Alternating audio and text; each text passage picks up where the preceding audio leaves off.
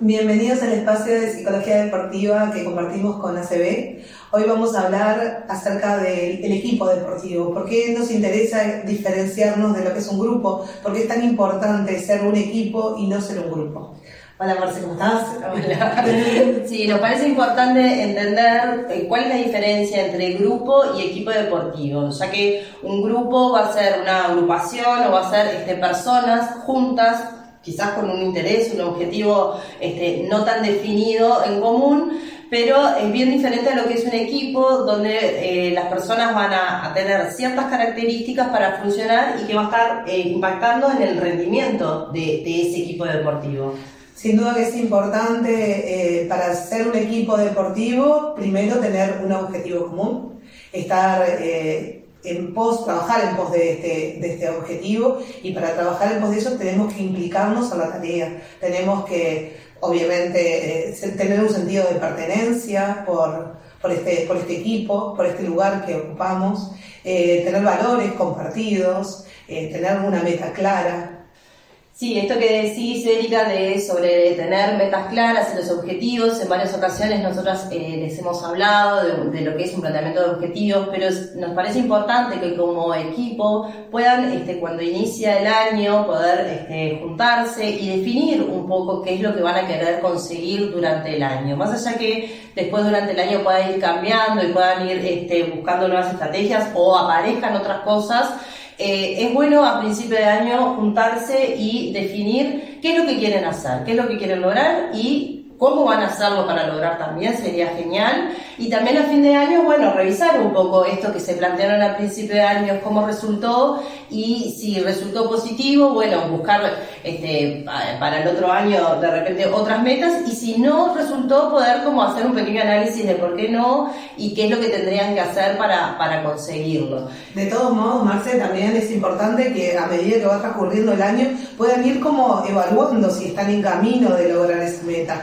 ese objetivo final. Entonces tal vez ir haciendo escalones, eh, metas a mediano y a, corto y a mediano plazo, sin descuidar esta, el, objetivo, el objetivo final. Es, también interesante que no solo se centren en resultados, ¿no? que sea este, bueno, ser campeones, ganar y demás, sino que también se puedan este, eh, establecer objetivos sobre el proceso, sobre el mientras tanto para llegar a eso. Y en esto de los objetivos grupales no podemos descuidar los objetivos personales. Para nosotros integrar un equipo y ser eh, buenos en nuestra, en nuestra tarea como equipo, sin duda necesitamos también ser buenos en nuestra tarea individual. Por eso es tan importante el planteamiento general del objetivo del equipo, pero también el planteamiento individual. La diferencia en un equipo es que este objetivo personal va a estar supeditado, digamos, al objetivo ese mayor. No solo va a importar lo que yo quiero lograr individualmente, sino lo que yo puedo aportar a través de esos objetivos con el objetivo de todos. Eh, hoy Eri hablaba sobre pertenencia, eh, identidad también, son, son ciertas características que tienen un equipo deportivo y que hacen que el compromiso de las personas este, sea mayor y que todos pueden actuar como un todo, si bien esto que decía Eri, van a diferenciar las partes, pero una sinergia donde todos este, estén abocados a conseguir lo mismo, donde las individualidades este, puedan aportar, pero no, no sea cuando haga una revisión, este, no sea el, aspecto individual el que hagan, sino ver cómo le fue al equipo, cuando algo va bien, que sea el equipo el que lo consiguió y cuando algo va mal también.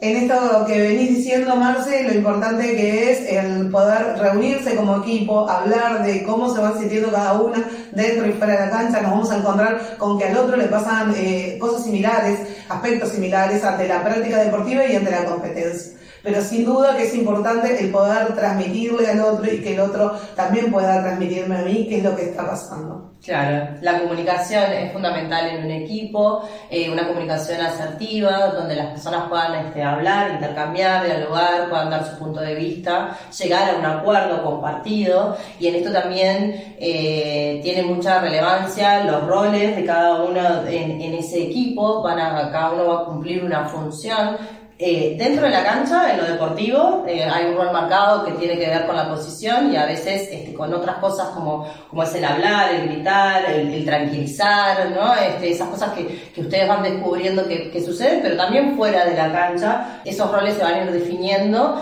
Y otra persona que va a tener mucha relevancia va a ser el entrenador o la entrenadora, este, que generalmente, eh, o ya lo hemos hablado, ¿no? Tiene que funcionar como un líder, un líder comprometido, un líder estimulante, no necesariamente solo él, también hay líderes informales que surgen y que van a aportar a esta comunicación, pero la sugerencia es siempre eh, una comunicación asertiva, donde el mensaje llegue, donde sea claro, donde las personas se entiendan, como lo hablábamos este, en alguna otra ocasión.